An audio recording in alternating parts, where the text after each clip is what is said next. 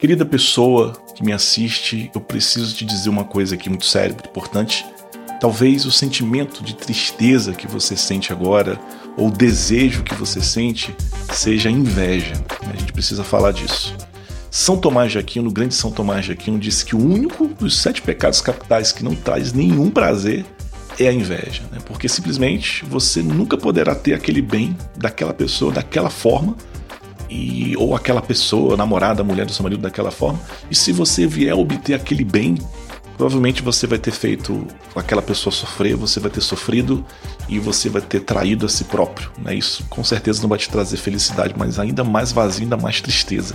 De coração, muito obrigado por se inscrever aqui, por curtir esse conteúdo, por compartilhar, por comentar. Né? Tudo isso é muito importante para que essa plataforma impulsione isso aqui e faça chegar a outras pessoas. Muito obrigado, de coração. Não sei se você já ouviu falar de um francês chamado René Girard, né? um filósofo, historiador, escritor.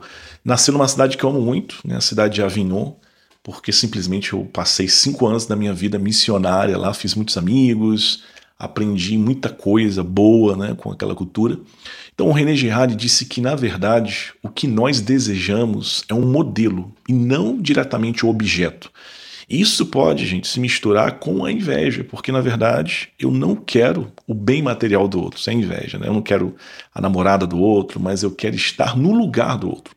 O que é diferente também da atração sexual, que nós já falamos aqui algumas vezes, você pode conferir os outros conteúdos, né, os vídeos e podcasts. A atração é algo espontâneo, como disse nosso São João Paulo II, faz parte da espontaneidade do masculino, do feminino, e Cristo ele quis diferenciar a atração do desejo. Ali em Mateus 5, 28, quando ele disse né, que já adultera aquela pessoa que deseja a outra, ou seja, livremente, identificando a atração por alguém, é, essa pessoa escolhe desejar deliberadamente, constantemente, quer possuir aquela pessoa. Isso é o desejo. É um ato da nossa vontade. E ela pode se configurar um, em um pecado, sim. Né? Se livremente eu quero possuir aquela pessoa, somente em vista do meu bem, do meu prazer, objetizando aquela pessoa, fazendo dela um bem de consumo. É disso que Cristo está falando. Ele não está falando aqui daquele desejo né, que um homem experimenta por uma mulher, um homem solteiro por uma mulher solteira, e os dois se sentem atraídos um pelo outro, mas eles veem o outro de forma integral como pessoas se esforçam para isso. Esse é um bom desejo, né? esse é um desejo ótimo e ele precisa acontecer. No entanto, existe também o desejo invejoso, que nos adoece ainda mais. Infelizmente, está cada vez mais presente na nossa vida, como hoje tudo é postado, a gente dá conta da vida de todo mundo, é, o marketing está cada vez mais forte e nós desejamos cada vez mais essa felicidade que os famosos têm. É, não sei se você já viveu isso, mas quando eu era criança, eu ia para casa de um amigo fazer um trabalho de escola ou então ia brincar na casa de um colega, voltar para casa falando para minha mãe: "Ah, eu quero que a Dona Maria seja minha mãe, porque lá tudo é maravilhoso naquela casa, lá tem um lanche gostoso, é, lá eles não brigam com o Zezinho, ele faz o que ele quiser". É verdade, mas a gente, criança a gente adora invejar o que os outros têm, né?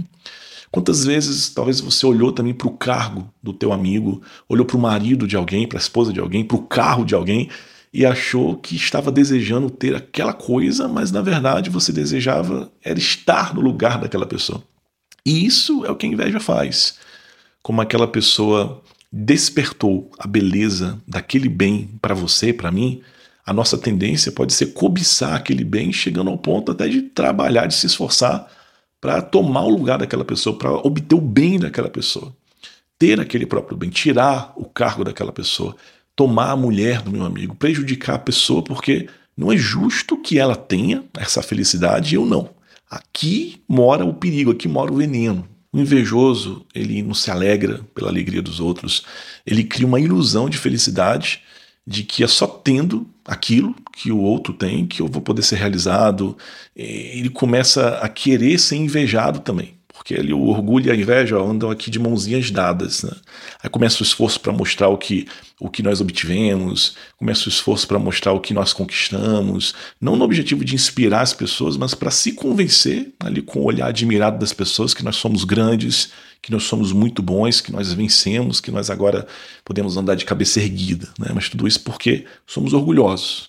E isso, gente, assim, sinceramente, isso é muito triste, nos entristece ainda mais porque é uma tendência que só vai crescendo e vai gerar ainda mais vazio em nós. Como São Tomás disse, Nem o prazer que os outros pecados trazem, inveja traz. É né? um vazio imenso, porque eu só me satisfaço no bem que eu cobiçava e que eu conquistei. E uma vez sendo meu, eu posso mostrar. Mas se eu não obtiver aquele, aquele bem, né? E, e talvez tenha coisas que nós nunca vamos ter, então vou permanecer infeliz, vou permanecer triste, vou permanecer invejando as coisas dos outros. Gente, nós devemos e podemos trabalhar esse sentimento invejoso. Devemos identificar essa triste tendência em nós e conscientemente é, trabalhar né, essa, essa, cobiça pela vida do outro. Se você é casada né, e olha para o marido da sua amiga, maravilhoso, atencioso, pode acontecer que além da atração natural que você tem por aquele homem magnífico, você pode escolher desejá-lo, desejar a família da amiga. E isso também serve para os homens, né? Também. Nessa hora nós temos que parar e pensar: meu Deus, eu tenho a minha família, eu tenho meu marido, eu tenho a minha esposa, e na verdade o que eu estou querendo é o lugar dele, o lugar dela. O que eu posso fazer né, para ajudar minha família a crescer na virtude, para o bem da minha família, não para que me satisfaça. Como ajudar meu marido, que talvez não seja tão virtuoso, tão maravilhoso como o marido da vizinha, mas que foi a quem eu escolhi, quem me escolheu. Né, como eu posso ajudá-lo a ser mais santo, como eu posso ser mais grata também, mais grata pelo dom que eu recebi, pela família que eu recebi, pelos presentes que Deus me deu. Quando nós identificamos, gente, que o, aquilo que o outro tem, que aquilo que o outro tem é um, é um bem, né, é algo realmente bom, valoroso, né, que é, seria bom para mim, não é a inveja que deve ser despertada, né, não é querer possuir o bem do outro só por possuir, mas deve nos levar a um questionamento sincero, né, a um olhar profundo sobre nós mesmos, sobre a nossa vida, para entender o que eu posso fazer na pessoa que eu sou, na minha individualidade, não querendo usurpar as coisas do outro, mas sendo eu mesmo. Né? A vida interessante das pessoas deve servir de inspiração para nós, né? não ser um motivo de lamentação, um motivo de tristeza, de querer as coisas dos outros.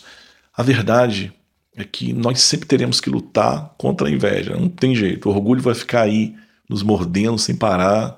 Então trabalhe né? e clame a Deus o dom da humildade, o dom da gratidão, que são essas duas armas que nos ajudam a vencer a inveja.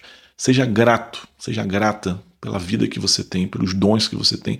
Nós já temos tudo o que precisamos para sermos plenos, para ser felizes, porque a felicidade não está naquilo que possuímos, mas no dom de si, né? tomando a nossa vida de forma íntegra, total nas mãos e de forma sincera ofertando essa vida. É aí que nós somos realizados, é aí que nós somos felizes. Mas é claro, é um trabalho para toda a vida, né? Todo um trabalho interior, um trabalho que nós devemos fazer ali com as nossas potencialidades né, e com a ajuda daqueles que estão caminhando conosco. Muito obrigado por ter chegado até aqui, por ter ficado até aqui. Se você ainda não está inscrito, se inscreva, comente, compartilhe, curta esse conteúdo e até o nosso próximo vídeo com a graça de Deus. Deus abençoe.